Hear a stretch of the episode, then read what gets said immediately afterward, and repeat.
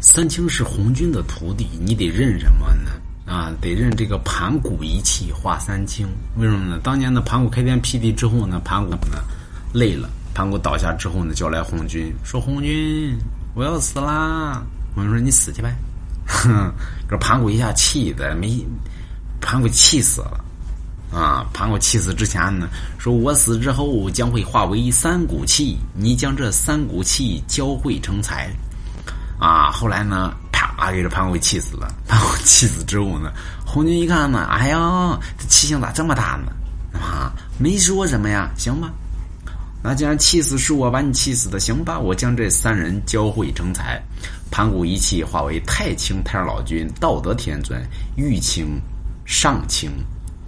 啊，不是太清、玉清和上清，后来由红军教会成才，所以这是咱们说三清的师傅是红军老祖。